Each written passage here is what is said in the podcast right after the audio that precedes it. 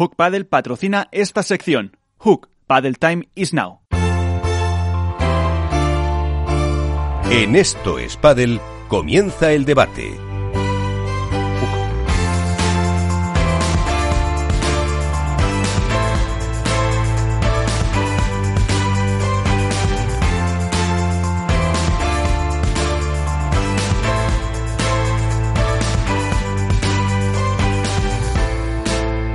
Pues tiempo ahora para analizar eh, un poco qué va a ser ese World Padel Tour con la competición. Ya eh, enseguida eh, comenzarán esas primeros partidos dentro del Within Center cuando termine la pre-previa, toda la previa que se hacía en Riva Padel. bueno, Alberto, con ganas ya, ¿no? De la vuelta a la competición había muchas ganas ¿no? de, que, de que regresara World del Tour. Nos han hecho más largos que nunca estos meses de, pretemporada que nos han servido un poco para bueno para ir calentando motores y, y vamos a vamos a cogerlo con más ganas que nunca, yo creo. Eh, también porque va a haber público, por el escenario, esto como hemos ido eh, analizando las últimas semanas, ¿no? que da un poco de empaque al inicio de World del Tour y por ver qué nos depara esta temporada, más cambios que nunca en la parte alta de la clasificación y yo creo que más alternativas que nunca a los títulos. Hay unos claros favoritos en el cuadro masculino, probablemente también en el, en el femenino, pero el abanico de posibilidades creo que estamos en el año en el que más abierto está y, y me cuesta creer que vaya a haber una hegemonía clara como hubo en su momento con Bela Lima, por ejemplo, o incluso el año pasado con Galán y Lebron eh, en el masculino. Me, cuesta me cuesta creerlo, la verdad. Ahora ahora lo veremos. Lo que mm, sí es verdad que apuntaba Iván en eh, sus noticias que en la previa hay muchos ilustres que van eh, perdiendo. Por ejemplo, ya no creo que sorprenda que Seba Nerone, que este año compite con Nicolás Oescon, perdiera con Pedro Vera y Rubén Rivera Jaime Muñoz eh, también con Javi García Mora perdían con Antonio Luque y Mario del Castillo, eh, yo que sé, Pedro Alonso Martínez y Germán Tamame también eh, caían porque mm, no lo sé si ya, bueno, Cristian Germán Gutiérrez, el otro también perdieron con José Carlos Gaspar y Miguel Benítez, es decir, que poco a poco los ilustres se van quedando atrás y las nuevas no pasan ni siquiera de previa las nuevas generaciones están están ahí. Lo que no sé qué quiere decir eso, Iván. Eh, ¿Cómo lo interpretamos? Que, que algunos a lo mejor ya. Eh, bueno, también has mencionado a Poggi incluso en pre-previa, ¿no? Sí, sí, además que, bueno, ya estaba, empezó en pre-previa, te digo, no ha llegado a previa, eh, pero vamos, empezó en pre-previa. Te digo que hay ilustres, te digo, en la última ronda, en la, penúltima ronda de previa, pues está Maxi Gabriel, eh, que está, se ha metido en finales, está también, bueno, están pegando todavía. Lo que pasa creo que, que, hay que analizar bien claro que está pegando gente nueva y que está llegando muy fuerte. O sea, Chico Gómez y Godo Díaz también han perdido. Eh, entonces hay que ver que la gente joven está pegando muy fuerte, muy fuerte, muy fuerte y que está viendo que estos jugadores eh, veteranos, por decirlo de alguna manera, y yo creo que me parece muy bien, han estado jugando durante mucho tiempo con, con el ranking, con los puntos de mantenerse en cuadro, de, de ganar un partido, ganar uno, dos al año en 16 avos de final, que les daba los puntos suficientes para mantenerse. Yo creo que a lo mejor, y este año se va a ver mucho más a lo largo de la temporada, con los bonus extra que va a haber en ganar en cabezas de serie previas y preprevias, vamos a ver muchos cambios y vamos a ver muchas subidas y bajadas de cuadro de jugadores eh, con renombre. Yo creo que hay que ver ya el paso generacional que estamos observando en el pádel y que va a afectar también a chicos y a chicas, eso, eso está claro. Y respecto a lo que decía Alberto del cuadro, pues hombre, es un cuadro bastante bastante atractivo, ¿no? Porque por la parte alta eh, vamos a tener eh, a Alejandro Galán y a, Lima y Tapia, por la parte de abajo a, ambos, y también está Paco y, Dinero, y, luego, y por la parte abajo Paco Dinero con Velasteguín y, Carlos y Carlos Daniel Gutiérrez Sancho yo creo que son van a ser los, los que van a, jugarse eh, la tostada en las finales, pero yo creo que, bueno, que alguna sorpresita habrá, porque hay mucho, mucho quali que se va a clasificar. Hay un, me parece que he visto una, una eliminatoria entre dos cualificadores, la letra B y letra C, y luego Maxi Sánchez y Adrián Ayimandi se juntan con la letra A y eso se vuelven a cruzar otra vez. Luego, a lo mejor, fíjate, le están poniendo en bandeja a Maxi y Adrián el llegar incluso hasta cuartos de final. Pero bueno, creo que hay partidos muy interesantes, aunque el, escalón en el que están los, los cuatro top creo que, va a marcar la diferencia. Alberto. Sí, a ver, yo iba a decir lo primero, eh, hasta hace muy poco, los que éramos unos locos del padre, lo que llevamos un tiempo siguiendo este deporte, decíamos que las preprevias y las previas muchas veces eran tan entretenidas como las rondas del fin de semana. Eso era porque el nivel era, eh, bueno, muy, estaba muy igualado y muchos partidos iban a tres sets, se definían por detalles y animábamos al consumidor generalista a que si podía se acercara a los clubes a ver estos partidos porque también era un buen termómetro para saber lo que estaba por llegar. Eh, y eso ha evolucionado y ha cambiado. las previas ahora son más duras que nunca. Que los Poggi, Graviel, Christian, etc. estén en previa, la consecución lógica del desarrollo del deporte, de que los perfiles están más profesionalizados, de que la cantera de jugadores eh, nacidos, criados y desarrollados deportivamente en España cada vez es mayor y ya está en ese punto de maduración en, la que se, en el que se pueden plantear empezar a bueno pues a, competir en un circuito como el World del Tour y eso obliga a que los jugadores más veteranos, a pesar de que tienen otra serie de factores determinantes a su favor, como pues la veteranía, la experiencia, la colocación, el temple, bueno, pues es que el pádel hoy es muy físico, como cualquier deporte, el físico cada vez cuenta más y en el pádel pues pasa exactamente lo mismo. Eso eh, por un lado. Y luego, bueno, pues eh, estaba hablando Iván del cuadro es que cuando yo decía que este año me parece que va a ser complicado que se repita una hegemonía en el caso del masculino o del femenino, como pasó con Marrero y Ortega, es que revisando el cuadro, Galán y Lebrón, que es pareja uno, en segunda ronda pueden cruzarse con Beluati y Garrido, por ejemplo, que es una pareja con uno de los mayores talentos del padre español, como es Garrido, o con un Beluati que vimos cómo había recuperado su mejor nivel en el tramo final de la pasada temporada. Pero es que en cuartos de final se pueden cruzar con hipotéticamente Mieres o Cepero o lo que sería más normal, Estupa y Alex Ruiz. Entonces, y hablamos de la pareja 1, de la que todos damos como claros favoritos a, bueno, no sé si a este torneo, pero en general al, al face, face to face en, una hipotética final. Pero es que por el, lado bajo del cuadro pasa lo mismo. Es que está muy rico que serían los hipotéticos rivales de Vela y de Sancho. Por encima están Silingo y Mati Díaz. Aparecen Uri Botello y Javi Ruiz. O sea, hay muchas opciones de muchas parejas que pueden eh, cortocircuitar a los de arriba. Y lo normal es que el fin de semana sean las parejas que todos esperamos, por supuesto, y, el corte está muy marcado, ya lo hablábamos la semana pasada, o sea, las parejas top son las que eh, casi con toda seguridad son las que van a copar en general el fin de semana, pero yo sí creo que va a ser una tónica general que de esas parejas top se vaya cayendo alguna en cada torneo, porque se den sorpresas y eso va a hacer que no se repitan con tanta asiduidad cuáles son las parejas que acaban la temporada con seis, siete torneos. Eh, eh, y también eh, respecto a lo que mm, habéis empezado a apuntar, a mí te planteas, ¿realmente les merece la pena a esos, bueno, se supone que sí, a esos ilustres el, el estar en preprevias, hablamos de, como decías, de Poggi, de eh, Godo, de etcétera, etcétera, el propio Nerone, eh, se supone que les trae cuenta, pero también, eh, fíjate, eh, un poco cómo queda su nombre, que no sé si, si a lo mejor por rentabilidad, por patrocinadores o la posibilidad de, de conseguir esos puntos para ir tirando les, les es suficiente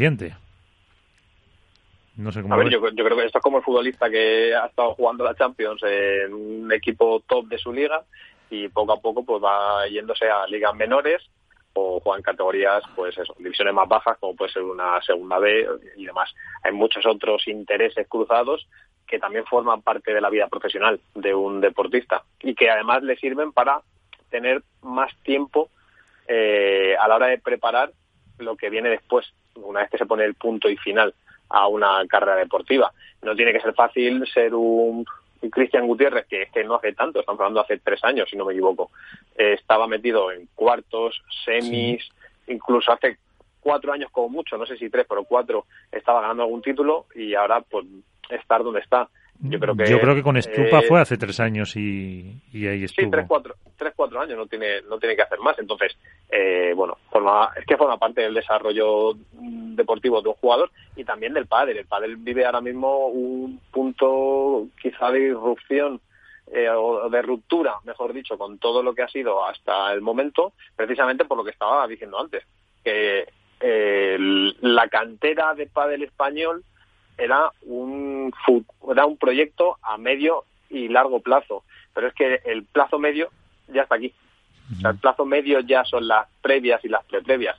Antes eran los, ojo con este chico de 13 años, de 12 años, de 15 que va a llegar o que puede llegar. Ojo con esta eh, jugadora que tiene maneras para. No, es que esa jugadora que tiene maneras para es Bea González, que está en el top 10 de un circuito como Vuelta del Tour.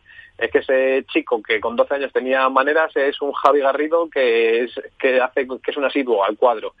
Y esos son los primeros de esas generaciones. Todos los que vienen por detrás y que son eh, nombres quizá más desconocidos porque vivieron, han vivido a la sombra de esos que eran las grandes esperanzas, los futuros, ¿no? Hipotéticos para Quito Navarro, que todos decíamos, pues son los que están copando las previas. Entonces, de ahí que sobrevivan a duras penas, creo que ha sido solo Gravies, ¿no? Si no me equivoco, el que ha conseguido llegar a la última ronda de previa de, de, la primera prueba. Es que es lo normal, es que es lo normal para el deporte y además es sano, creo que es muy sano para el padre. Sí, no, y aparte que todos estos jugadores eh, todavía tienen un caché, por decirlo de alguna manera, con cuestiones de patrocinios, de marcas, de, imagen. Cristian Gutiérrez con Fernando Polli con Baborat, hace muchísimos vídeos, es muy activo en redes sociales. Entonces, claro, obviamente les tienen que rentabilizar. Hace poco Maxi Gabriel solo vivía del pádel o del cuadro de pádel, por decirlo de alguna manera.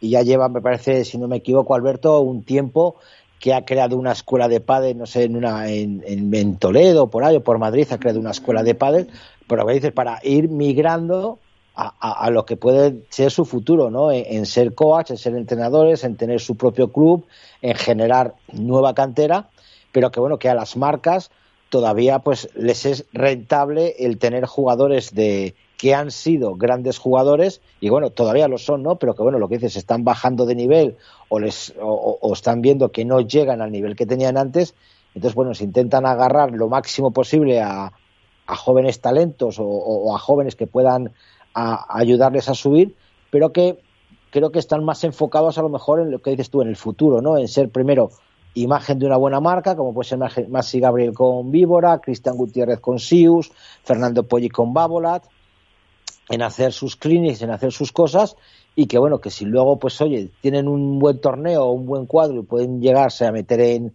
en cuadro final, pues siempre es bueno verles, ¿no? Pero yo creo que, que los jóvenes ya no son tan jóvenes, ya son jóvenes veteranos, por decirlo de alguna manera. Hace cuatro, hace tres años, ¿quién decía dónde estaba Arturo Cuello? Sí, lo que dices tú. Un chaval de Valladolid muy alto, espigado, que, que la pega muy bien, o Javi Garrido. Bueno, pues todos esos ya han llegado, estaban llamando a la puerta y yo no creo que la hayan abierto, la han tumbado de golpe y porrazo y están ahí y es lo que vamos a tener que, sufrir, ver y disfrutar. Yo tengo unas ganas locas de que llegue ya el viernes y empezar a ver streaming y a ver partidos y ver cómo se desenvuelven esta gente joven que llega y cómo se, se acoplan todos.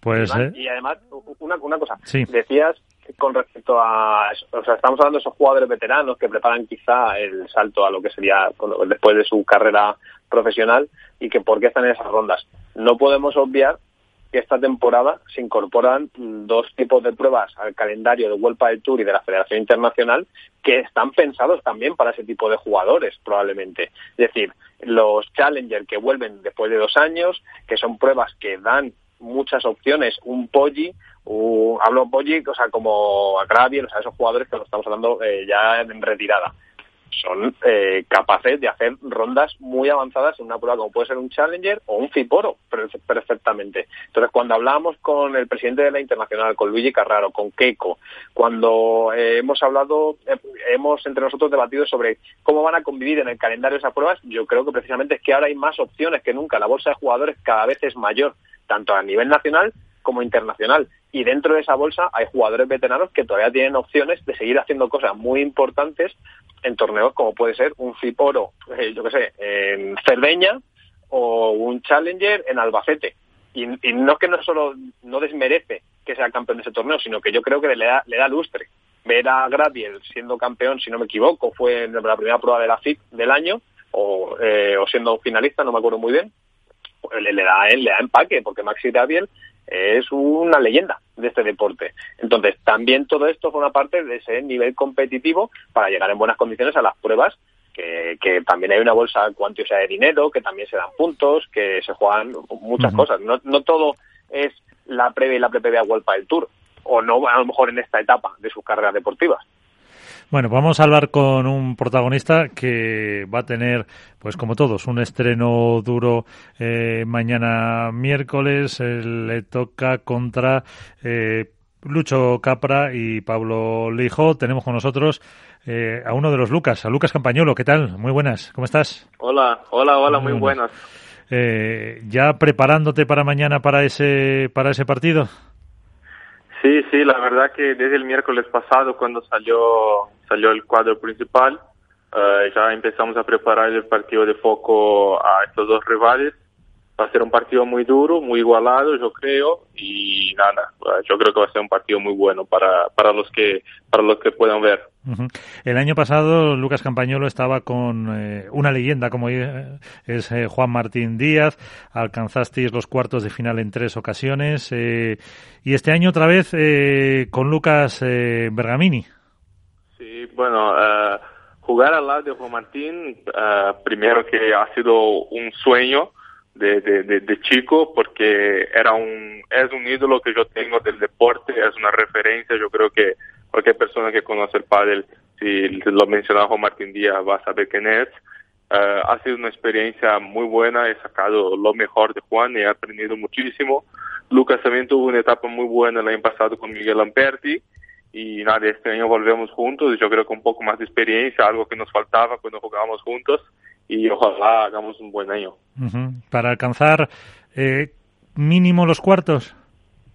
Nuestro objetivo principal es llegar a los cuartos de final. Sí, uh, yo creo que esta temporada va a ser la temporada más dura del circuito porque hay muchas parejas que están a un nivel altísimo y nada, llegar a cuartos de final ya es, uh, va a ser un sacrificio y nuestro objetivo es meterse ahí.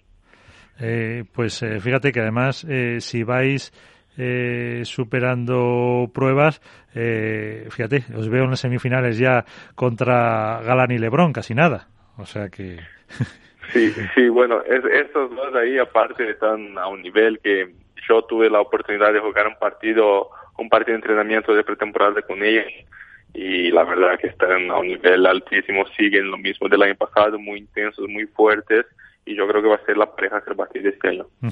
Pues eh, conmigo están eh, Iván Hernández eh, contra pared, también Alberto Bote. Eh, Alberto, ahí tienes a, a Lucas. Muy buenas, Lucas, ¿cómo estás?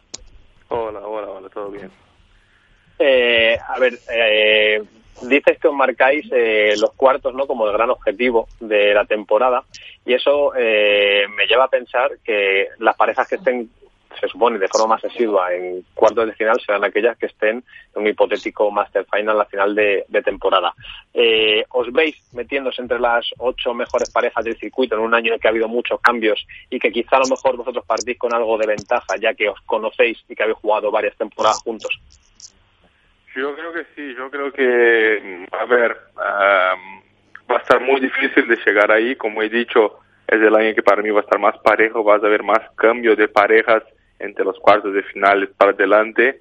Y yo creo que si hay algo de ventaja que podemos sacar es eso, porque yo con Lucas, desde el primer partido de pretemporada que hemos hecho, no hace falta ni que nos miremos. Uh, perdón, no hace falta ni que hablemos, porque con la mirada yo ya sé lo que él va a hacer y él sabe lo que yo voy a hacer.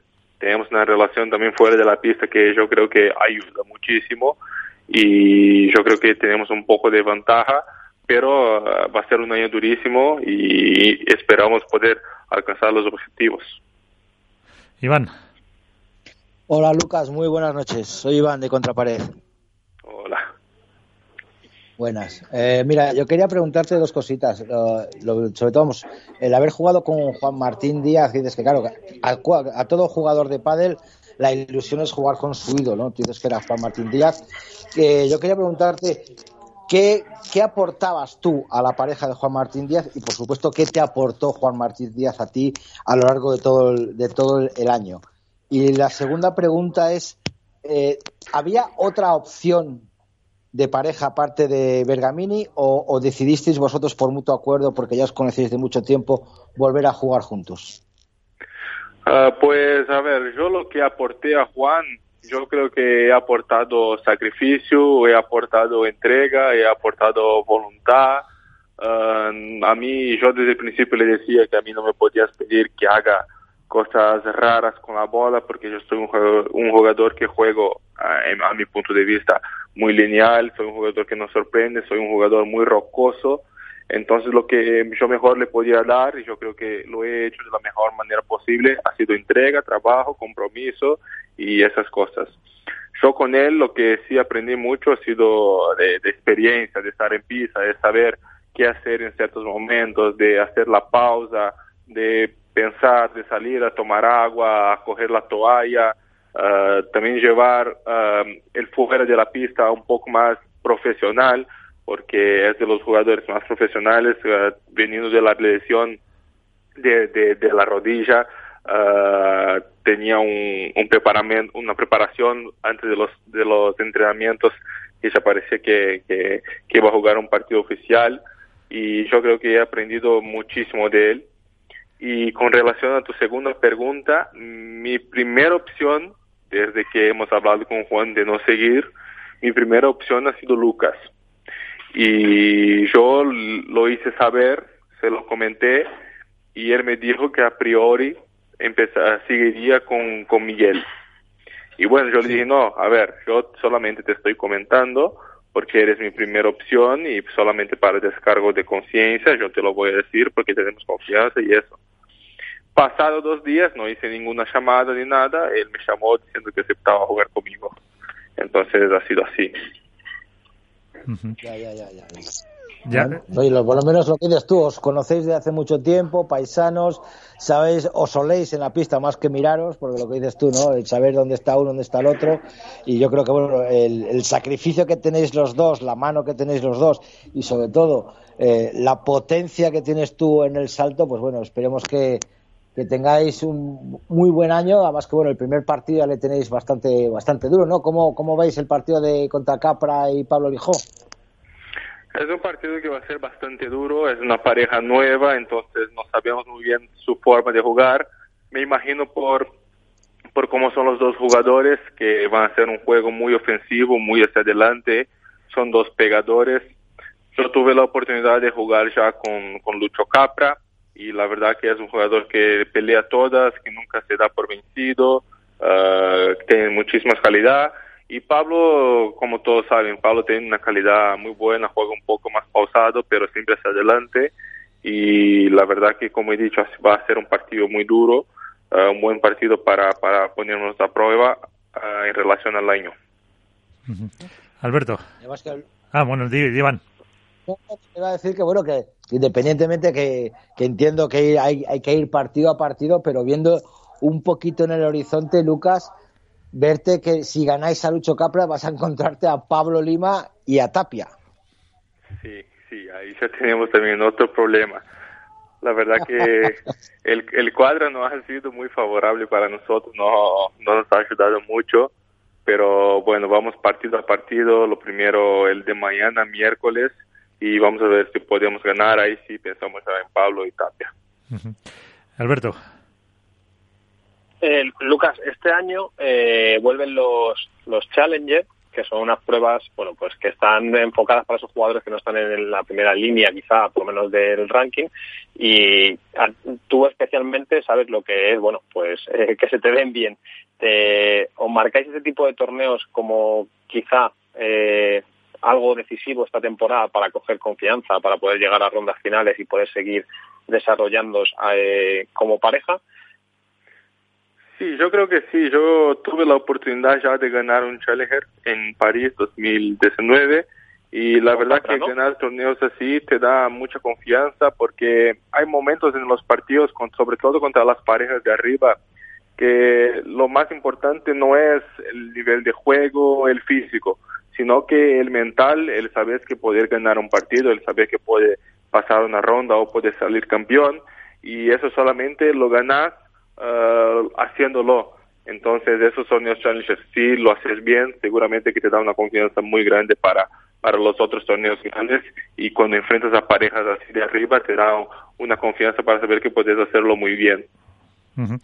eh, y este año eh, es año de mundial eh, en Qatar, donde quiere estar, bueno, queremos estar todo, pero Iván sobre todo, a que sí.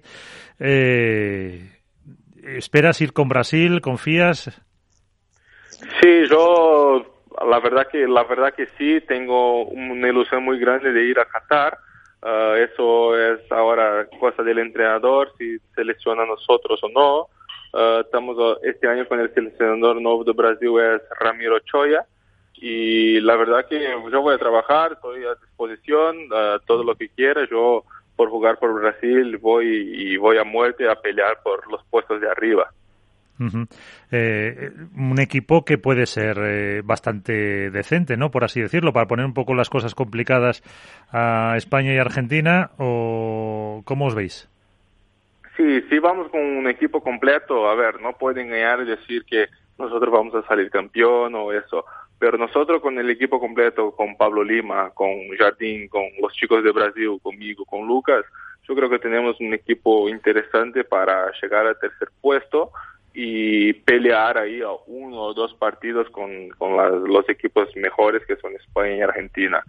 Uh, yo creo que el objetivo sería ese, el tercer lugar y poder sacar un punto de algún confronto de esos ya sería muy bueno para el país porque el pádel ahí en Brasil sigue creciendo y yo creo que sería algo muy bueno para los que practican ahí.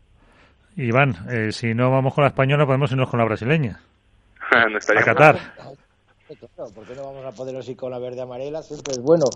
Un, un, un, país con esa tradición deportiva y con tantos títulos mundiales en fútbol y en otros deportes, ¿por qué no va a poder pegar la sorpresa eh, en, en pádel? Además que ya en el último campeonato del mundo de Paraguay ya estuvo ahí bastante cerca eh, con, con Argentina, me parece que fue, ¿no? Pero bueno, yo tuve una, una pregunta, Lucas. ¿Echas en falta este año un torneo en Brasil?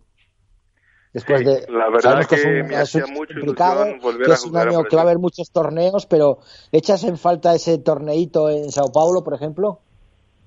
Sí, la verdad que sería un sería sería buenísimo volver a jugar ahí en 2019 como cuando hemos jugado. Yo no tuve una buena experiencia perdí en primera ronda y como que quedé con ganas de más. Y este año aparte volviendo a jugar con Lucas yo creo que jugar ahí va a ser increíble iba a tener un, una energía de, de, la gente que nos iba a ayudar y también jugar frente a toda la gente que nos vio crecer en el pádel sería algo muy bueno.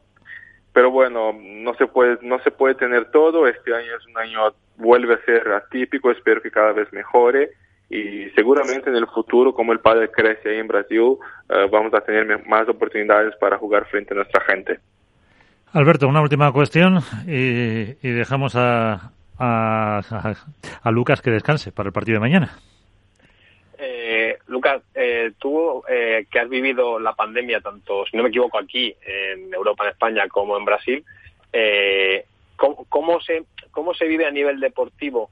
Eh, ¿Crees que ha frenado el progreso del pádel, por ejemplo, en un país como Brasil, que cada vez tiene más adeptos y que cada vez se está desarrollando de una forma mayoritaria? Eh, ¿cómo, ¿cómo, notas la diferencia que hay en España, por ejemplo, o en otros países de Europa que no sé si ha sido a competir con respecto a lo que pasa en, Latinoamérica? Pues si yo te digo que el parón ese de, de, del coronavirus ha prejudicado el pádel, sí, sí ha prejudicado tanto aquí cuanto en Brasil. Pero lo que yo veo es que hay muchas prácticas deportivas que no se puede hacer y el pádel hoy es una de ellas aquí en España. Y eso está haciendo con que en España y en Europa, yo creo. Está haciendo con que el deporte aquí se juegue cada vez más. Los clubes aquí están llenísimos. Yo fui a Italia el otro día que tenía un evento en Catania y era una cosa increíble. Las, pistas tenían nueve horas de, de alquiler por día. Una locura. Y ahí en Brasil lo que está pasando es que ahora está todo cerrado, no se puede jugar porque la situación ahí está muy fea. Pero, y ahí yo creo que va a tener problemas porque hubo muchos clubes que hicieran inversiones, que pusieran pistas nuevas y porque el padre estaba una creciente muy buena y ahora con eso no sé cómo van a poder hacer. Espero que tengan ayuda ahí de los gobiernos y también de la federación para que puedan seguir adelante porque están en un camino muy bueno y ojalá cada vez crezca más el, el, deporte ahí. Pues eh, Lucas eh, Campañolo, eh, muchísimas gracias por estar con nosotros. Eh, que tengáis suerte de cara a esa competición, aunque realmente hay que decir Lucas de Oliveira Campañolo, ¿no? Sí, sí, Lucas de Oliveira Campañolo, sí. Eso es. Eh, nombre artístico, vamos a decir, Lucas Campañolo, que os vaya muy bien, que tengáis mucha suerte y que te molestaremos en otra ocasión. Muchísimas gracias y muchísimas gracias también por el espacio aquí, por, por poder hablar. Muchas gracias. Hasta la próxima. Pues ahí están las eh, declaraciones de Lucas eh, Campañolo, que no sé si realmente pues tendrán eh, opciones, la verdad, que algunos cuartos de final ahora mismo se antojan eh, complicados, pero bueno, eh, muchas veces el, el sorteo también, también influye. A ver, los, Lucas eran hace tres años una de las parejas de moda del Mundial y del World En el 18, si no me equivoco, se quedaron unas puertas a las puertas del Master Final. Exactamente, entonces era, estamos hablando de todos los jugadores que todos apuntamos que iban a estar ahí arriba. Eh, al final no tuvieron esa temporada 2019 que como si han tenido Chingoto y Tello, ¿no? De confirmación como pareja, pero estaban a, la par como una de de esos jugadores, los dos, que iban a ser parte de esa nueva de esa nueva generación. De hecho, lo decíamos, que Campañolo llega a ganar un challenge, si no me equivoco, con Capra en, en París en 2019. Entonces, bueno, eh, es una quizás sea un regreso a lo seguro, en cierta medida, pero a mí me apetece mucho ver a esta pareja y si ha conseguido evolucionar un poco su juego con respecto a 2019, cuidado que es una es un hueso duro de roer. ¿eh? Eh, incorporamos con nosotros a eh, Álvaro López, Padel Spain, ¿qué tal? Muy buenas. Hola, muy buenas compañeros, muy buenas noches a todos. Que no se podía perder el momento más esperado de la semana, que será cuando hagamos la porra que no acierte nadie. Y pero antes eh, estábamos, eh, Alberto, Iván, hemos eh, analizado un poco el cuadro masculino y no hemos hablado nada de las chicas antes de, de esa porra. Sí hay que decir que empieza mañana miércoles también, pero eh, serán todos los partidos en el club, en Rivapadel. Eh, los chicos van a empezar en el Within Center, que tiene dos pistas, y eh, las chicas van a jugar todas en Rivapadel el miércoles. Que, por cierto, el eh, consejero de Sanidad de la Comunidad de Madrid ha anunciado que el viernes también empieza la vacunación masiva en el Within Center. Así que no sé cómo van a compatibilizar todo eso, porque las colas que se están formando en el Wanda o en el Isabel Central para las eh, vacunaciones con eh, las 1.500, 2.000 personas con acompañantes, etcétera, y jugadores que pueda haber en el Within, eh, tendrán que gestionarlo también de una forma bien por parte ahí de la comunidad de Madrid. Bueno, de, no me enrollo. El cuadro femenino, ¿le habéis echado un ojo? Sí, sí, sí, yo, lo, estaba, lo tengo delante, de hecho. A ver, mm, normalmente los cuadros femeninos suelen tener una primera ronda bastante tranquila. Las parejas cabezas de serie eh, pues están exentas. Y, pero hay un par de duelos que son los que llaman la atención y que son los que dejan ese bombazo, por llamarlo de alguna forma, en las primeras rondas. Y ahora, mirando el Adeslas Open, eh, es que me cuesta determinar cuál va a ser el, o cuáles pueden ser los dos partidos en los que podrían estar las parejas favoritas en peligro.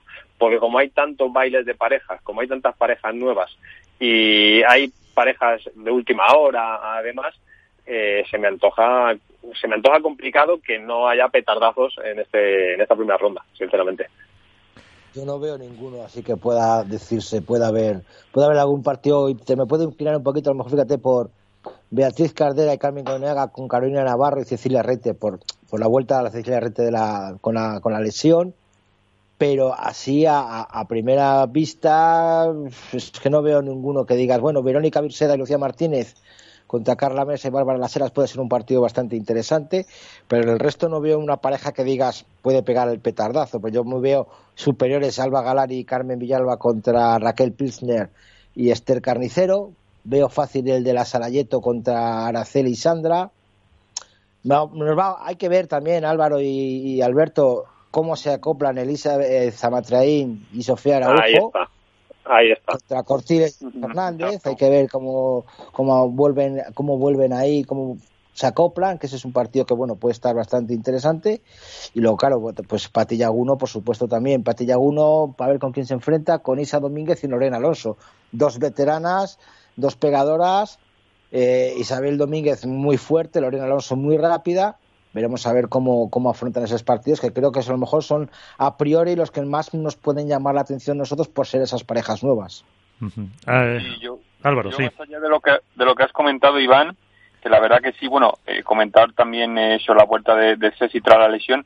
Yo quizá me quedaría en primera ronda eh, con un partido que a lo mejor no, no se destaca mucho, pero que puede ser un poco sorpresa, que es el de Cata Tenor y Julieta, eh, que como aunque jugaron el año pasado, pero como sabemos han tenido muy poco tiempo de preparación este año por los cambios que ha habido antes de tiempo, contra Jessica Castelló y Alix Colombón. Eh, la jugadora francesa, la verdad que el año pasado sorprendió bastante, eh, tuvo un crecimiento bastante bueno y yo creo que este año pueden dar pueden dar la sorpresa. Entonces, quizás en primera ronda puede ser, a ver, no sé si sorpresa si las eliminan a Cata y a Julieta, pero teniendo en cuenta que son una pareja también nueva, puede pueden estar ahí que al final es un poco su liga, yo creo, ¿no?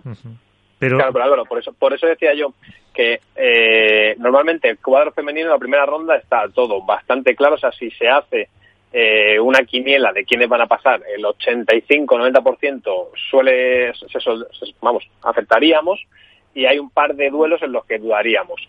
Pero es, eh, si te pones a mirar todos los cruces, a mí me surgen muchas dudas. Creo que si entre los cuatro ahora mismo que estamos eh, ahora debatiendo nos pusiéramos a hacer cada uno, sin mirar al de al lado, eh, quién pasa a octavos de final, no coincidiría la mayoría porque hay muchas parejas seguro, seguro. Entonces, se, se, van a dar resultados que para mí serían eh, muy anormales y que para ti a lo mejor serían muy normales. Entonces, me parece que va a ser muy interesante ver quiénes van a estar en octavos de final y sobre todo por lo que ha dicho también Iván. Vamos a ver las parejas nuevas cómo se acoplan, las parejas de más renombre, digo, porque sería una verdadera sorpresa que una Mapi y Majo se fueran en primera ronda, evidentemente, pero hay que ver si unas Amatraina Araujo, eh, unas, pues, yo qué sé, unas eh, Osoro Iglesias, que son parejas que tienen mucho nombre, eh, lo que han hecho en la pretemporada mm, son capaces de llevarlo eh, a buen puerto en la primera ronda del primer torneo, que es que no sería la primera vez. Y eso, eso ocurre en muchas eliminatorias, que es lo paradójico de este torneo.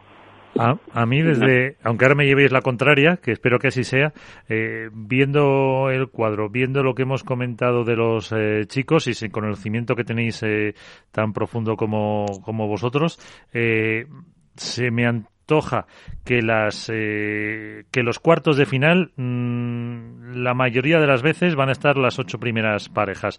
Eh, hablábamos de los Lucas hablábamos eh, en chicos de, de, muchas otras parejas con potencial para para ganar antes de esos cuartos. Y fíjate que que ahora mismo mmm, en, chicas sin conocer como digo otra vez a, todas eh, lo veo mucho más lo veo mucho más complicado. Es eh, como que hay entre esas ocho y el resto mucho mucho salto no demasiado salto veo yo. Bueno quitando a lo mejor a Carol y Ceci que este año se han quedado fuera mm, vamos a decir nueve parejas.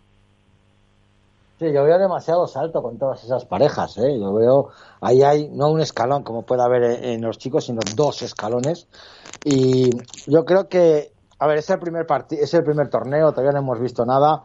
Eh, pero va a haber parejas, yo estoy con Alberto, como las, nuevas compañías de Patricia, de Pati Yaguno y las nuevas parejas de Elia Matrein que van a dar mucho que hablar. Esas parejas yo creo que van a, van a ser los cocos de 16 avos de final, todos los torneos, junto con la Sarayeto, que este año empiezan en 16 avos de final, que igual cuando empiecen a coger puntos ya los vemos en, empiezan en, en bye pero yo creo que, esas tres parejas, Ceci Reiter, Patti Yaguno, Elizabeth Ametrain y la Salayeto van a ser las cuatro parejas coco de, los 16 avos, que son las que pueden pegar o bien el petardazo o bien la sorpresa cuando, se crucen con las cabezas de serie.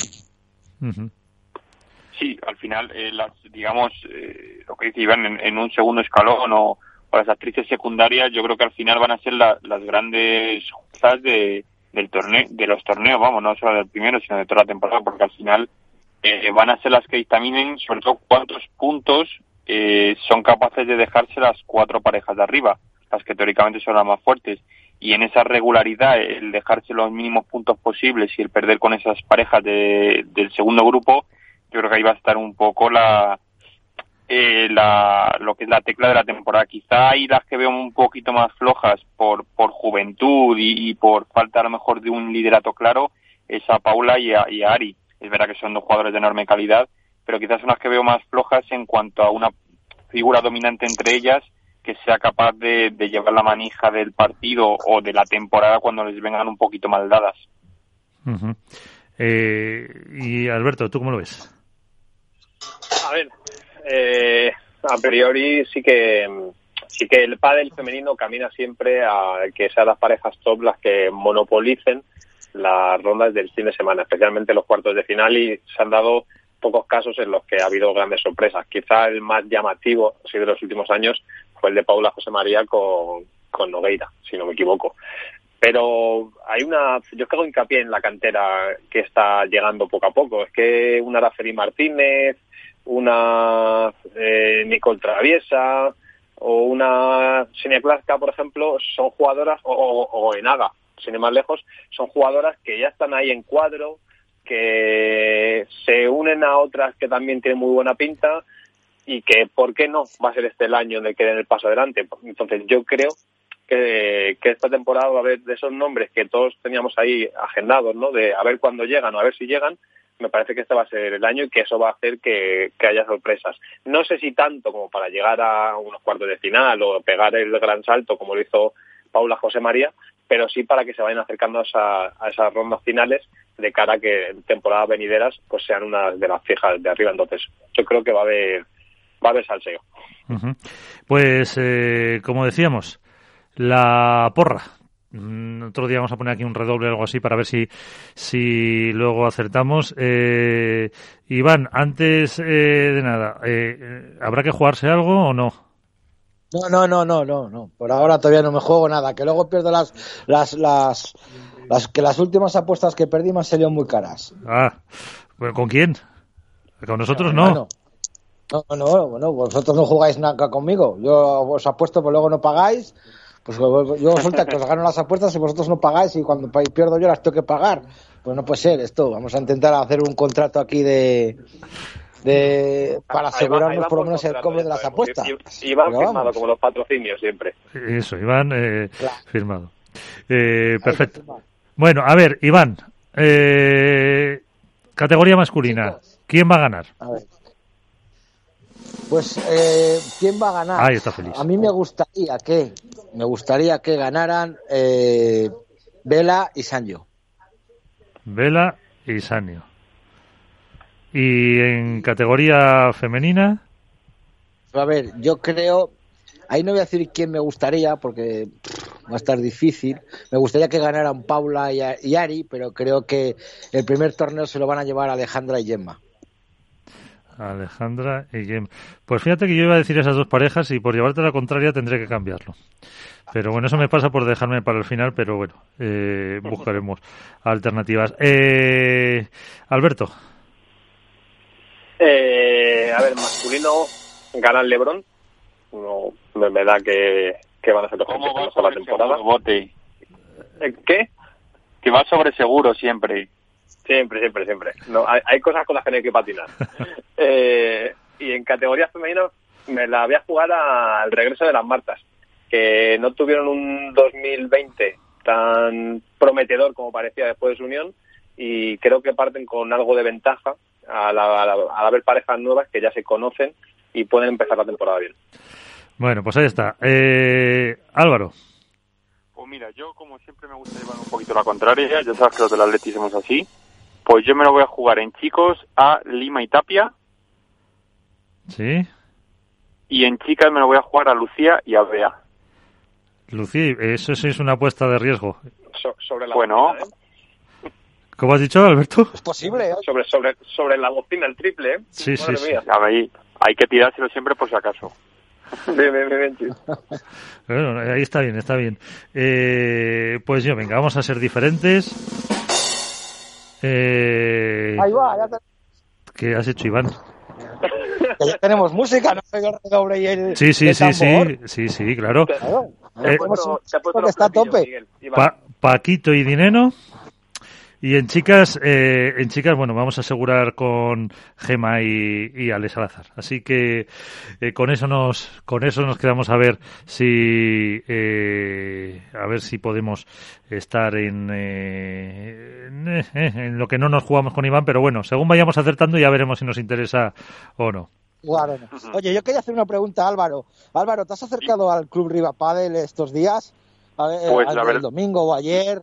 ¿O has, estado esta que- mañana? La ¿Y cómo verdad que toda- todavía no, todavía no, Iván. Mira, yo mm, este mañana miércoles me voy a acercar a recoger la acreditación de World del Tour y teniendo en cuenta que las chicas juegan en, en el club y no juegan en, digamos, en la pista central eh, hasta rondas más avanzadas, sí que me acercaré por el club. O sea que no te puedo dar datos de allí, de cómo se está jugando ni nada ahora mismo. Ujú. Bueno, mañana son los 16 avos, ahí como decía yo antes en el, en el club. Exacto. Bueno, la- lo que pasa es que tienes que ir al wifi a recoger la acreditación también. Exacto, hay que ir de un punto a otro, pero bueno, eh, nos acercaremos porque lógicamente el cuadro femenino también tiene su, su importancia y hay que ver los partidos y pudiendo acercarse en directo, obviamente. Perfecto. Pues eh, Álvaro, te dejamos, que tienes el lío y tienes el, el bebé que te reclama. Sí, sí, pues nada, muchas gracias ¿Ya compañeros. lo has hecho socio y- de la Leti o no? Eh, todavía no, todavía no, pero está en proceso, la equipación la tiene, algo es algo. Muy bien. Pues eh, Álvaro, Si gana la liga. ¿qué decías Iván? Esperando a ver si gana la liga el Atleti o la pierde otra vez. Bueno, Yo estoy, yo estoy, tengo mucho miedo, Iván, al respecto. se le puso muy complicado ayer el Valladolid al Barça, pero al final... Bueno, nos robaron. Nos robaron. Nos robaron. ¿Qué vamos a hacer? Somos equipos pequeños y si tiene que ganar el Barça lo tiene que hacer así. Pero bueno, yo y sabéis que a mí me gusta el Barcelona, pero yo creo que ayer fue totalmente injusta la derrota de, de mi equipo de Pucela. Bueno, pues eh, Álvaro, muchísimas gracias. Nada, un abrazo a todos, compañeros. Hasta ahora. Pues, eh, bueno, unos minutillos más para saludar a nuestro siguiente invitado. Y ahí están. Eh, recordamos la porra. Iván Hernández con eh, Bela Isanio y Alejandra y Gema. Alberto Bote con Galán, no. Ale Galán y Juan Lebrón. Las Martas en categoría femenina. Álvaro López, Padre Spain eh, Lima y Tapia y Lucía y Bea y eh, servidor eh, Paquito y Dineno y luego Gema y Ale aunque eh, son unas eh, incógnitas todas las que tenemos. En el caso de que no hemos comentado de, mm, de Lucía y Bea que era la apuesta de Álvaro, eh, ¿realmente eh, esperáis algo de esta de esta pareja, Iván? Eh, ahora, por lo menos a un eh, plazo corto hasta que se vayan cogiendo un poco eh, un poco de ritmo, quizás. Yo creo que sí, yo creo que, que Beatriz es una jugadora muy explosiva, que lo ha comentado antes perfectamente Alberto, que hace dos años o tres estaba ahí más o menos perdida, que sabíamos que tenía futuro, pero que no encontraba su, su sitio. En los últimos dos años ha encontrado su sitio en la parte alta del cuadro, y yo creo que la estabilidad que le va a dar Lucía, la tranquilidad que transmite Lucía a la hora de, y ya sabes que tengo predilección, como dice Alberto, por Lulu. Ahí estamos pues esperando. yo creo, yo- claro, hay que meterlo. Yo creo que, que la, la va a dar mucha tranquilidad y sobre todo, bueno, pues el, el golpeo que tiene Beatriz, que se atreve a pegarla. Es muy parecido en ese sentido a Gemma, ¿no? Porque Gemma mm, mm, pegaba más desde cualquier lado. Y, y Bea, con toda la juventud que tiene Miguel, se atreve a pegar el smash desde la línea de saque, desde cualquier sitio, y, y ha ensayado mucho eh, la salida por tres y el rulo a la reja, y creo que, que, que sí que pueden dar algún susto, claro que sí, ¿por qué no? Eh, además, la, el sorteo, estaba mirando ahora, ha determinado que en eh, semifinales, eh, si llegan ambas, eh, bueno, de hecho son las principales cabezas de serie de ese lado del cuadro, se enfrentarían. Eh, Gemma y Ale contra Lucía y Bea, que sería un enfrentamiento, un enfrentamiento bonito. Sí.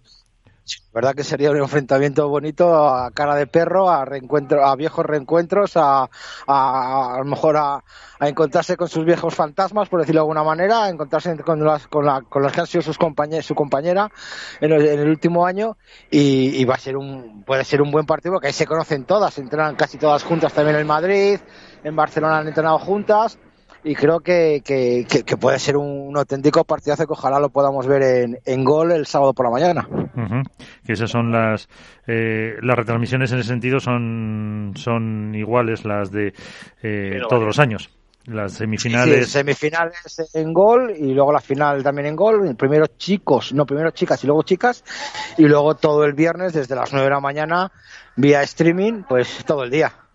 Sí, es verdad que lo de chicos y chicas ha ido. El año pasado fue cambiando también, y eso que hubo menos torneos, en función de si luego había algún acontecimiento futbolístico, porque también daba la Liga Iberdrola de, de, de fútbol femenino, eh, por si tenían que cortar, solían meter primero a los chicos. Eso también va a depender un poco de, del orden, pero en principio, en principio va a ser chicas primero, chicos segundo. Sí, en principio sí, así está planteado. Luego ya veremos a ver los acontecimientos deportivos que pueda plantear Gol en, en su en su retransmisión, pero en un principio sí va a ser chicos y luego vamos, chicas y luego chicos. Pero bueno, veremos a ver, ojalá siga así todo el año y que no nos quiten ningún partido en ninguna final y tengamos que pasarnos al streaming a mitad de mañana. Eh, esperemos. Eh, Iván, de que hoy en las eh, en las noticias no me has eh, contado nada de o no nos has contado nada de la Federación. ¿Está todo tranquilo? Sí, bueno, no vamos a decir nada. Sí, todo tranquilo. Por ahora, todo tranquilo. No he tenido ninguna respuesta todavía respecto a, la cuota esa de los tres euros que han pasado a las federaciones. Y por ahora no, vamos a decir, no vamos a dar todos los días un, palo. Hay que dar zanahorias y este año, esta semana, toca una gran zanahoria a la Federación Castellano Leones, Castellano Manchega de Padel por la gran organización del TIC de, menores. Con, han subido muchos vídeos, tanto la Federación Española como la Federación de Castilla y León de, de puntos, de partidos de, de los chicos y se veía un ambiente espectacular y desde aquí hay que felicitar a su presidente, a Pepe Nieto, por la gran labor que han hecho, está claro. Y cuando lo hacen bien, soy el primero en decirlo. Uh -huh. Y cuando lo hacen mal, pues también, o sea, que ahí no me escondo. Y también, eh, por otro lado, eh, el martes pasado eh, dábamos esa noticia, o nos la daba el presidente de la Federación Internacional de Padel, Luigi Carraro, de la celebración del europeo en eh, Marbella, eh, que nos llegaba también de la mano esa noticia de Alberto Bote, eh, que luego fue bien acogida. Eh, de eso todavía es eh, pronto para saber. Sí habrá que ir poco a poco hablando con los presidentes de la Federación Andaluza o no sé si incluso alguien de la malagueña para determinar más datos, pero sí se ha visto y se ha, se ha cogido muy bien en España como una buena noticia, ¿no, Alberto? A ver, yo creo que es, un, es una noticia muy positiva para la Federación Española, eh, principalmente, que regrese el europeo eh, al país eh, donde mayor desarrollo ha tenido el pádel en el viejo continente, evidentemente para Andaluza, que es una federación que está haciendo las cosas muy bien en los últimos años y que, como el propio eh, Luigi Carraro también apuntaba, pues que sacan cosas muy positivas de su trabajo y, y creo que refrenda un poco la, línea que está marcando eh, un organismo que dirige Ramón Morcillo desde que llegará a la presidencia, ¿no? Que ha habido un cambio por completo con el pasado, se trabaja eh, a favor del desarrollo del pádel, se trabaja con los organismos más competentes tanto a nivel nacional como internacional y se ha abierto una nueva etapa en la que España se quiere posicionar como, como lo que tiene que ser al final, que es que es el país eh, más importante para el desarrollo tanto del deporte como de la industria. Entonces, eh, creo que ha sido muy bien acogido por parte de los medios, además, también, que es algo noticiable, que medios como Marca, como AS, eh, se hagan eco del regreso del europeo a España. Y, eh, oye, un punto positivo para nosotros, y digo nosotros por todos los que los que trabajamos para que el país siga creciendo. Uh -huh.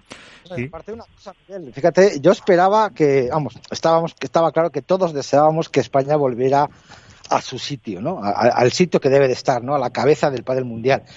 Y la verdad que, que remarcar lo que dice lo que dice Alberto, ¿no? Lo poco que nos ha costado eh, estar ahí arriba y lo mucho que y también y el, tiempo que nos costó a la Federación Española tirarlo todo por abajo cuando estuvo el presidente Alfredo Garbisu que tiró por la borda todo el trabajo de toda la, de la Federación Española durante muchos años y gracias a Dios a pues, Ramón Morcillo en muy poco tiempo de diciembre aquí pues ha, puesto todo otra vez todas las piezas del puzzle en su sitio, un campeonato de Europa para España, otra vez dentro de, la junta directiva de la Federación Internacional, acuerdos con la Federación Internacional para hacer torneos. Yo creo que, ha sido un camino muy rápido para volver a estar donde, donde España se, se merece y eso es algo de, de, alabar tanto por parte de la Federación Internacional como por la Federación Española de Padel que hemos tardado poco en recuperar el sitio que tanto nos costó Uh, que nos costó perder, la verdad que sí. Es que, es que se veía, Iván, o sea, la, la imagen ya icónica, ¿no? De, si no me equivoco, Morcillo, eh, Luigi Carraro y Mario Hernando, creo que fue en Barcelona, puede ser, corregirme si me equivoco. Eh, era no fue en el, fue, no fue en el Campeonato de España de, del Wizzing Center. Sí, el Wizzing Center fue, Alberto. Pero, pero eso fue después, ¿no? Yo creo que hubo una anterior, si no me equivoco. Puede ser. Pero bueno, me, da igual. Que, la, la, estampa es Puede Ser, sí. Eh, hay, hay más detrás, no es una imagen de, oye, se reúnen en un evento concreto, no. Es que hay, que se entienden, que hay unas líneas maestras ahí a trabajar, que se mira por un objetivo común y que por fin parece, parece, se ha dejado de lado, bueno, pues todo eso que, tanto arrastraba el pádel y que hablaba mal de él y que además eh, lastraba su crecimiento. Entonces, esto es la consecuencia de eso, que haya un europeo en, en, España, además en Marbella, en la ciudad probablemente pionera en el desarrollo de lo que era el protopádel, que la española esté involucrada, que la andaluza también, que desde la internacional sean conscientes de la importancia capital del regreso de España como una federación fuerte a nivel internacional, el trabajo de la internacional con Huelpa del Tour, la, la del Tour apoyando a la española en el Campeonato de España. Todo al final va dando una cesta eh, de, oye, con unos niveles mejores de, las que, de los que se tenía antes y que hace pensar que el pádel quiere entrar en una etapa nueva y los actores principales, los players más importantes del tablero de juego, se están poniendo de acuerdo. Eh, pero antes mm, ha hablado, eh, por hacer referencia, eh, ha, mencionado Iván Alfredo Garbisu. Mm, yo no conocía la anterior gestión, pero también cuando empezó Garbisu mucha gente decía que era una ruptura respecto a la anterior, que si no me equivoco se llamaba Miguel Medina, que también había hecho cosas pues que no estaban como muy de acuerdo mucha gente y, y al final Parece que se quedó en nada eso, Iván. Sí, no, fue un paso para atrás. En la entrada de Alfredo Porque yo sí he oído a, a, a, Medina. Medina hizo cosas buenas, e hizo cosas malas, como pues no sé, a lo mejor el tema de la distribución de los torneos y tal no las hacía de forma a lo mejor correcta. Eso sí que lo mejoró Garbiso, también hay que ponérselo en, el lado positivo, pero luego la cuestión federativa, cuestión organizativa, cuestión de, federación, cuestión de, selecciones, fue un auténtico desastre. Entonces, claro, eso ha sido un paso para atrás, que es que bajamos cuatro o cinco peldaños de, de no celebrar bien los mundiales, de, de, torneos que no, se, que no se tenían que hacer y que se hacían, meterse en una federación interna, en una federación europea que era falsa, eh, y, luego pues todos los problemas que ha tenido y que ha dejado un lastre económico brutal a la Federación Española de Pádel con el tema de las federaciones regionales, que todavía sigue pendiente, que son más de 250.000 o 300.000 euros que a ver cómo lo soluciona la Federación Española de Pádel, porque sigo diciendo que las ofertas que hace la Federación Española a las regionales, para mí creo que no son las adecuadas y que tiene que, hacer un cambio económico en ese tema. Tiene que quitarse el lastre económico en cuestión de, a lo mejor, de algún trabajador o trabajadores dentro de la propia Federación Española de Pádel, que a mi entender creo que no están haciendo una labor adecuada. A mi entender, otra cosa será la decisión que tome la Federación Española. Y, y ahí pues tiene que hacer una limpia, tiene que, lo que dijimos al principio, aparte de los 100 días, limpiar la casa y luego empezar a negociar. Y ahora pues por lo pronto se han enfocado en World del Tour, en la Federación Internacional, que me parece muy bien, pero hay que ver cómo está la cocina de la casa para dejarlo todo limpio.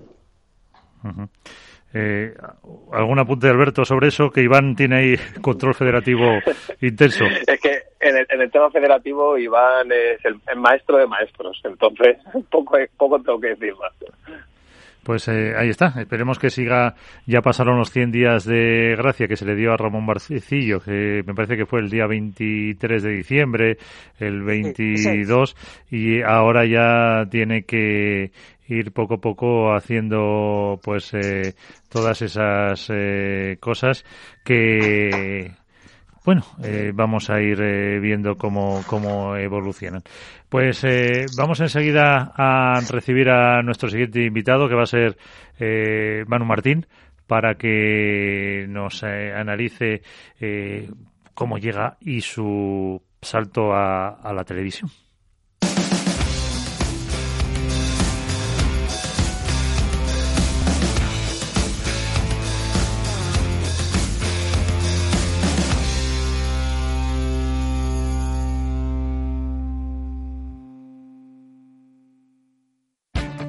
Esto te estás perdiendo si no escuchas a Rocío Arbiza en Mercado Abierto.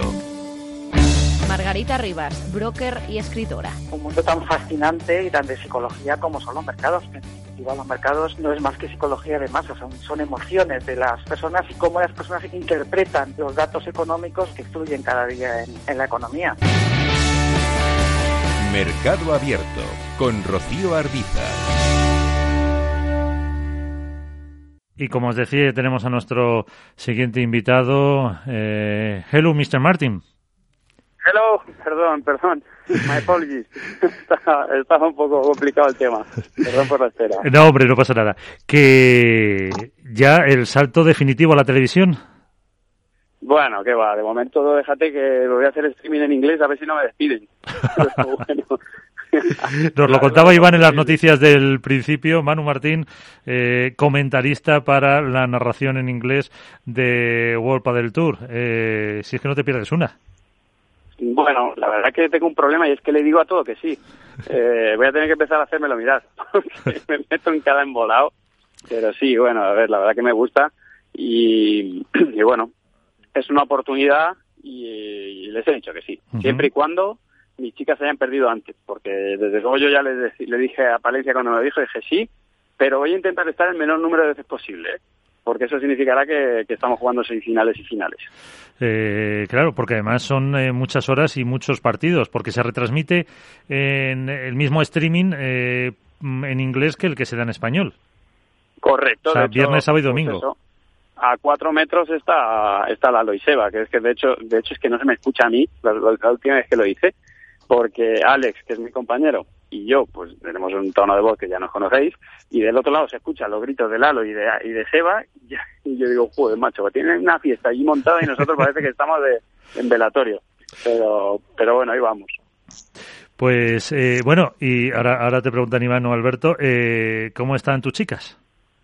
Pues muy bien, hoy hemos hecho un partido de entrenamiento contra, contra Ari y Paulita, y, bien, pues oye, eh, la verdad que vamos ensaplando poquito a poco. Ya os decía al inicio que, era una pareja que, estaba todavía en ese proceso de adaptación, que cada vez van, van mejor. Y bueno, pues con muchas ganas ya de, debutar y sacarnos de encima. eh, Iván, Alberto. Hola, Manu, buenas. ¿Qué tal? Buenas noches, ¿cómo estás, Iván? Bien, bien, bien. Bueno, primero, no te había preguntado por los resultados del partido esta mañana. Sería, sería bueno que nos lo comentaras un poquito para ver si vamos bien por las porras o no. Pues la verdad que Paulita y, Ari lo están haciendo muy bien. ¿eh? Decir que es una pareja súper ofensiva, obviamente, como, como podéis imaginar. Es verdad que luego no es lo mismo competir. Compitiendo siempre Ari es algo más segura, siempre eh, amarra un poco más la pelota que entrenando, pero entrenando es un tiroteo. O sea que la verdad una pareja a tener muy muy en cuenta en las quinielas porque van a dar mucho, yo creo que van a dar muchos sustos este año. Bueno, y luego aparte, eh, tú siempre has, en, todos tus canales, yo he estado viendo el Twitch de esta mañana, que has estado haciendo el partido, el, entrenamiento y todo.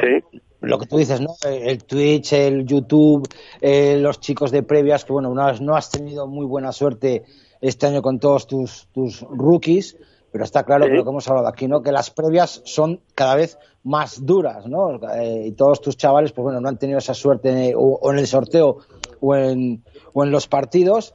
Eh, ¿Con qué pareja de todos tus rookies te quedas que te ha dado mejores sensaciones? Bueno, a ver, de, mis rookies, la verdad que yo muy contento con, con David y con Juanlu porque han hecho un muy buen torneo. Es verdad que les ganaron los portugueses, ojo los portugueses, que ganaron, me ganaron también a Huete y a, Mati Marina. Y, y, con, y tengo que revisar el último marcador porque estaban en el tercero, creo, con, con Miguel Yanguas y e Iván Ramírez, o sea, una pareja eh, que, que ha hecho unos resultados de locos. Y, y, macho, los portugueses muy bien. De las mías, eh, en principio, pues eso, Mario Huete y Mati Marina deberían ser los que mejores resultados tuvieran junto con Peter y Tamame. Pero, pero contento porque David y Juanlu pues han dado un pasito adelante y, oye, han echado ahí un poco de, coraje y se han enfrentado a parejas buenas eh, sin, sin ese, ese miedo ¿no? que se suele tener cuando vas debutando en las pre-previas que parece que te da vergüenza o como que estás con timidez, ¿no? Y yo creo que les he visto soltarse y eso pues ha sido muy positivo. Sí, porque comentábamos antes al inicio eh, que, grandes ilustres han quedado en preprevias. Eh, Poggi ha perdido una previa Nerone, han perdido muchos que llevan ya muchos muchos años y eso pues dice que hay mucha mucha calidad y mucha competitividad en estas rondas que además son muy duras, partidos eh, sin parar eh, durante todo el día. Claro, tienes horario de mañana y horario de tarde, así, día tras día. Y, bueno, la, o sea, el nivel obviamente os podéis imaginar, es que todo el mundo juega muy bien. Eh, es que no es que tú miras mires por donde mires el cuadro no, no ves un hueco. Eh, te encuentras gente muy buena en todos los lugares. Y luego con el tema de los puntos del año pasado pues tenemos a jugadores que estaban ya mucho más arriba en el ranking y que al hacer el sumatorio nuevo pues han vuelto a caer a las previas entonces tenemos una, unas rondas previas pues que dignas de o sea, dignas de verse desde luego eh, una pena que con el tema covid pues no no no se pueda llenar la grada no eh, pero vamos, la gente disfrutaría muchísimo pudiendo asistir a ver esos partidos. eh, Alberto. Hola Manu, buenas noches, ¿cómo estás? ¿Qué tal Alberto? Muy buenas. Eh, a ver, salto salto televisivo, ¿no? Eh, por fin, que era creo que la última faceta que te quedaba por tocar, si no me equivoco, dentro del mundo audiovisual. Eh, uno, ¿cómo surge? Y dos, ¿qué, qué, qué esperas aportar? ¿Qué puede esperar el televidente, que tanto conoce a Manu Martín, que tanto le sigue en redes sociales, en plataformas y demás, y que ahora va a estar también involucrado un poco más en el circuito World del Tour. Bueno, a ver, yo creo que lo, que lo que puedo aportar es que conozco a, o sea, que los partidos que va que voy a estar viendo pues los conozco desde dentro, ¿no? Entonces, en cierta manera, pues un poco lo que lo que hace Seba, que al final Seba cuando relata y, está contando las cosas, pues es claro, es que él estaba ahí delante de, esa gente y lo, y lo conoce desde la arena, Pues un poco en ese sentido, todos los partidos, pues eso, yo convivo con ellos y los veo y veo entrenar a, estos jugadores y sé un poco por dónde van los tiros y creo que el espectador le puede interesar. Eh, únicamente hay que batallar ahí un poquito con el inglés, eh, quizá me saldría pues lógicamente más cómodo el, hablar de táctica o de situaciones en, castellano, pero bueno, ahí lo, lo pelearé. Y yo creo que, lo que se puede aportar es eso, un poquito más de información al mero hecho de ver el partido, sino si no puedo sacar análisis o, o, sintetizar algunas de las jugadas o, cosas que suceden para que el espectador pues las pueda entender y mucho más allá si hablamos de que va a ser internacional y, y, bueno pues estamos ayudando a que en otros países vayan entendiendo un poco el concepto del juego y, qué es lo que pasa dentro de la pista. Que a lo mejor tiene que ser un eh, bajar un poco el, el, escalón, por así decirlo, para que eh, se entienda mejor. Si lo dices por mi inglés o, no, por el juego. no, no, por el, no, por precisamente por que a lo mejor puedes hacer un comentario técnico mm, en castellano que en inglés, eh, no por el idioma, sino por el, el público potencial, eh, mm, tienes que, que, explicar un poquito a lo mejor algunos conceptos de juego más básicos que en, que en español. Sí, efectivamente. Eso es algo que, ya en las veces que he comentado ya lo he hecho, porque eso, hay, hay jugadores eh, viendo streaming pues en, algunos países donde allí todavía no saben muy bien qué es el pádel. Entonces, bueno, hay ciertas cosas que las vamos comentando, ¿no? Pues el hecho de una australiana, ¿no? Que, un jugador saque en un lado, en otro, el resto, bueno, alguna de las normas, pues cosas que a lo mejor la gente que está en el streaming en castellano dirá, pues eh, no sé por qué comentas esto, que es algo obvio, quizá en algunos en el streaming eh, en inglés pues algunos de los espectadores pues no lo saben entonces de alguna manera estamos haciendo un poco eso no que, el pádel vaya creciendo que se vaya acercando a lugares donde hasta ahora no llegaba y, y donde está llegando porque a día de hoy es una realidad así que creo que va a ayudar y de cara al... sí Iván solo una que todavía no has contestado, Alberto, la pregunta de cómo surgió el tema de que World del Tour contactara contigo. Después de a lo mejor, vamos a decirlo claramente, tú has tenido problemas con World del Tour cuando tenías tus redes, cuando tienes tus redes, cuando grababas por dentro, te decían que no podías grabar, que solo por fuera. A lo mejor ahora te van a abrir la mano también para poder grabar algo de dentro, o han separado una cosa con otra y, y vas a seguir teniendo esa, esa, ese impedimento de poder grabar desde dentro y claro, preguntarte eso y luego el, cómo surgió realmente el, que World Tour volviera a contar contigo después de tanto tiempo.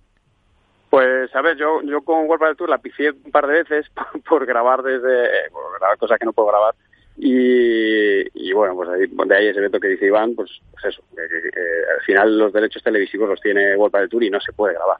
Y mm, en el, torneo de Alicante del año pasado nosotros perdimos, Ale y Ari pierden contra Patti Yeli, y Patty se estaba encargando de los streaming en inglés. Entonces, eh, como no ganan ellas, me dice Palencia, oye, vas para Madrid porque necesitamos un alguien un comentarista. La semana pasada estuvo Peter, pero Peter no puede. Entonces, bueno, tiraron de mí y dije, venga, pues yo, yo voy. Eh, bueno, debía hacerlo lo, suficientemente bien como para que sirviera y, de cara a este año, pues, eh, pues me lo ofrecieron y yo les dije que sí, porque bueno, pues al final, joder, para mí World Padel Tour es lo más grande que hay a, día de hoy en, el, en cuanto a pádel eh, y para mí es un, pues la verdad que una oportunidad, ¿no? Poder estar ahí haciendo este tipo de cosas que, pues, oye, es un reto y una oportunidad. y yo dije que sí. domingo en casa. ¿Perdón? ¿Eh, Manu? La que va a estar encantada es su mujer, que antes igual volvías un, un viernes, un sábado y ahora hasta el domingo por la noche no vas a volver. Joder, macho, no lo digas esto en alto que ya lo que me falta como lo escuche. me vas a buscar un jaleo. Ya me lo dijo ya. Dile que, te, fuiste a Portabanco y te liaste. Sí, le voy a echar la culpa a Iván ahora. A decir que, ha sido él el que me ha dado la idea. Sí. Tú échame la culpa a mí, que, para Iván toda la, toda la culpa. Yo como no apoyo nunca al padre y hago todo mal, pues tú para mí la culpa también. Eso es. ¿Qué más, ¿Qué más te da ya uno más, no, Iván? Espalda muy ancha. Por eso. Eh, ya para terminar, Manu, eh, ¿cómo ves eh, el torneo en categoría masculina? Que estábamos aquí haciendo nuestra eh, porra y... Que la haga, que la haga. ¿Te atreves también, Manu? Chico y chicas también. Bueno, a ver, yo en, chicos, yo creo que Lebron, Lebron y Galán están, salen como favoritos. El torneo que vi en Suecia de de Vela y de Sancho me gustó mucho. Hay que ver luego con las condiciones de aquí cómo, cómo está el tema, porque la pista, la que ha estado en las previas, lo que hemos jugado en la pista, la, pista estaba rápida. Eh, así que bueno, vamos a ver. Yo creo que ahí les, les pongo el punto a, a Lebron y a Galán, que creo que, que, lo, que se lo pueden llevar, pero quiero ver esa pareja y, y quiero ver también a Lima y a... Bueno, que al final hay cuatro parejas ahí complicadas, pero yo le pongo el puntito a Lebron y Galán. Y en chicas se lo pongo a, si no ganan las mías, a, Ale y a, y a, y Le pongo el puntito a ellas. Bueno, pues ya ahí lo, lo tenemos y veremos. Lo que pasa que esta vez no nos hemos jugado nada. Es, eh, lo, bueno con Manu Iván que te puedes jugar algo con él porque luego no tiene tiempo para gastárselo ni para eso. efectivamente, efectivamente. Que, luego no le da. Pues eh, Manu Martín, como siempre, aunque sea estos minutitos, un placer contar contigo y que te vaya muy bien. Eh, te escucharemos, entenderemos lo que podamos y bueno, también nos veremos por allí. Nada, el placer es mío. Gracias por, por contar conmigo y, y un abrazo muy fuerte a todo el equipo. Un abrazo. Pues chao. Eh, y también, eh, Alberto, Iván, que nos vamos. Sí, ¿No? es una pena no haberle pedido una pala, ya que dice siempre que sí a Manu Martín, haberle pedido algo. Sí, lo que pasa es que la, la, pala con la lista de espera que tienen, esa, la, ¿cómo es? La MM, ¿no? Sí, la MM. M1 Pro. Es M1 Pro, ya sabía yo. Pues sí, sobre todo sonaría más a los M&M's, que eso me gusta más a mí. Que Alberto, eh, Iván, un placer, muchísimas gracias, de verdad, compañero. Un abrazo grande. Dios. Alberto.